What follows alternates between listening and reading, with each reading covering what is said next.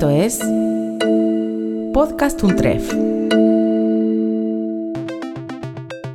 Bienvenidos al podcast de la Jornada Cultura Visual e Imágenes de la Convergencia, organizado por la especialización en Industrias Culturales en la Convergencia Digital de la Universidad Nacional de 3 de Febrero. Desde los medios masivos hasta la cultura del meme, en este encuentro investigadores, pensadores, ilustradores y youtubers reflexionaron sobre la producción de imágenes en la era digital. Estela Puente es la directora de la especialización en industrias culturales en la convergencia digital. Y para ella estas jornadas son el producto de una investigación que estamos iniciando en el marco de la especialización esta investigación empezamos a, recorrerla un poco porque eh, en el estudio de las industrias culturales el impacto que tiene la convergencia digital es muy fuerte. Estamos viviendo un proceso muy interesante eh, de reconversión de sectores, de hibridación de ámbitos, hibridación de actores. Entonces, todo esto hace que eh, necesitemos nuevas miradas para abordar el campo, el campo de las industrias culturales. Hay algo que aparece, sí, con una omnipresencia innegable, digamos, eh, con una ubicuidad también muy interesante, que es la imagen. Y se nos ocurrió eh, trabajar unas jornadas vinculado a, esta presencia, ¿no? Casi diríamos que hoy nuestra experiencia eh, contemporánea puede explicarse a través de nuestros recorridos por las imágenes, nuestra construcción de sentidos a, a partir de las imágenes y cómo ellas se convierten convierten en un terreno de, disputa política eh, y, bueno, de, futuro de la contemporaneidad. Natalia Tacheta es investigadora del CONICET, docente de la UNTREF y está a cargo del proyecto que mencionaba anteriormente Estela Puente. Pero, ¿de qué se trata este trabajo? Este proyecto tiene más bien la intención de trabajar sobre los estudios visuales o hacer esa torsión desde las industrias culturales o el, trabajo de investigación sobre las industrias culturales hacia los estudios visuales, pero que para decirlo sencillo eh, es como una especie de ramificación o de los estudios culturales o de la historia del arte para pensar la visualidad como un modo de hacer, de vivir y de establecer relaciones con el medio que se corre, se desplaza del lugar de centralidad de la idea de obra de arte, es decir, trabajar con la imagen en un sentido más amplio, que no tenga que ver específicamente o únicamente con la cuestión de las obras de arte, como haría, por ejemplo, la historia de arte más ortodoxa, más tradicional, sino trabajar la visualidad en términos de configuración de la subjetividad, configuraciones de lazos sociales, el modo en el que se construye sentido en la cultura contemporánea. Dos paneles marcaron los ejes de esta jornada. Por un lado, la mesa académica, conformada por el licenciado en letras Ariel Schettini y el profesor de Historia del Arte e investigador del CONICET, Nicolás Cuello, quien así define su trabajo con archivos de la postdictadura. Mucho de mi trabajo tiene que ver con recopilar... Eh, eh, a veces son, recibimos muchas donaciones, pero sobre todo, bueno, yo, compro mucha cosita en feria eh, y con eso fui armando, digamos, como una, una, base, así como de publicaciones marginales, fanzines, volantes, flyers, pósters, remeras, pines, discos, eh, libros descatalogados, que dan cuenta como de un momento muy particular en la postdictadura argentina en donde sectores así llamados marginales, subalternos o, radicalmente antagonistas produjeron un montón de críticas sobre el sistema democrático, sobre las políticas sexuales de, la primavera democrática, ¿no? digamos, y generaron como una linda genealogía que hasta el día de hoy, como investigador, me interesa ver cómo, cómo es que revive. Además, formó parte de este panel la doctora en Ciencias Sociales María Pía López, quien en relación a la temática de su exposición dijo lo siguiente. Mi idea es analizar primero los usos cínicos de la imagen que tienen que ver con los modos en que fundamentalmente desde las estrategias del, gobierno se construyen escenas en las que no solo se muestra una cierta falsedad, sino que al mismo tiempo se dejan filtrar imágenes que, que demuestran que es una puesta en escena. No sé eh, si recuerdan eh, imágenes como las del micro vacío, del colectivo vacío en el que estaba el presidente, o el saludo a la nada.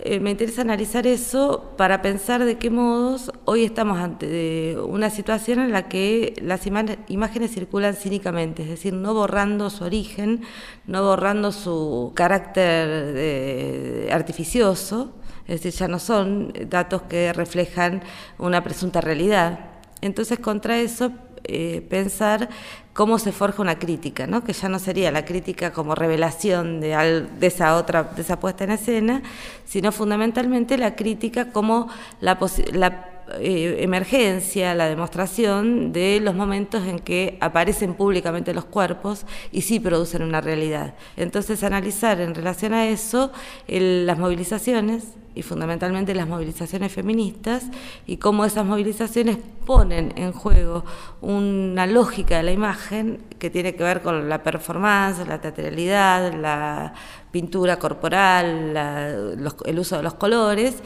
pero que fundamentalmente lo que dice todo eso es que hay cuerpos reales que aparecen y reclaman derechos. La socióloga María Pía López reflexiona sobre las movilizaciones feministas y la aparición pública de estos nuevos cuerpos. Lo que hacen estas movilizaciones es poner en escena de un modo dramático la aparición pública de los cuerpos. Y ahí refiero eh, a una idea de Butler, ¿no? que dice lo que rompe de algún modo con esa eh, homogeneización, banalización y esa corrosión que pone en juego la gobernabilidad neoliberal, es que los cuerpos aparezcan para decir que reclaman derechos. Bueno, esa aparición pública de los cuerpos es lo que está produciendo un nuevo modo de ocupar las calles y también un nuevo modo de producir imágenes, de hacer circular imágenes y de las imágenes mismas. ¿Qué cuerpos son fotografiados?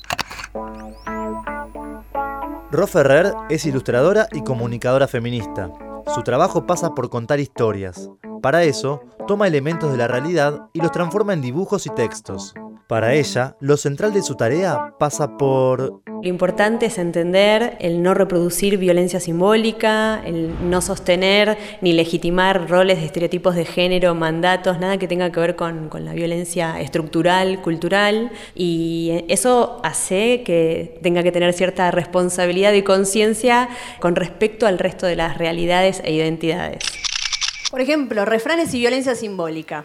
Les juro que yo no los inventé, son reales. A la mujer en casa nada le pasa, digo, sí, la mayoría de los, femicidios, 87% dentro de casa, no estaría funcionando. La mujer es un animal que gusta de castigo, la mujer solo es buena después de muerta, la costumbre es ley, no habría malos hombres si no hubiera malas mujeres. Cuando éramos chicos, chicas y nos decían, ah, el pibito ese te pega porque gusta de vos. Bueno, eso es violencia simbólica. ¿Por qué? Porque lo que hace es armar una base para una escalada de violencias, de distintas violencias. Así como Ro Ferrer usa sus dibujos como herramienta para pensar junto a sus seguidores las problemáticas de la vida social en tono de humor, también lo hacen otros creadores de imágenes digitales para las redes. Es el caso de la actriz y youtuber Valeria Valente, con su personaje Fáchima, y Eameo, el colectivo de creadores de memes más importantes de nuestro país. Desde su comienzo, en el año 2014, Pikachu y quien les habla, ambos integrantes de Ameo, analizan el cambio de época que se produjo con el reflorecimiento del movimiento feminista al momento de hacer humor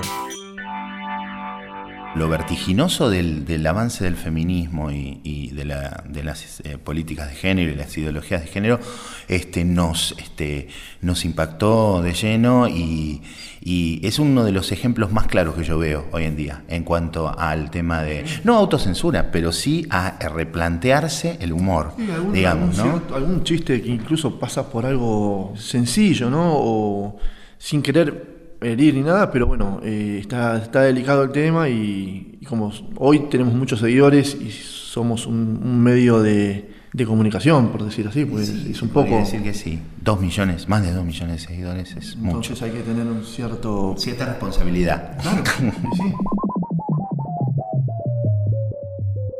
En estos cinco años cambiaron, pasaron, pasaron cosas.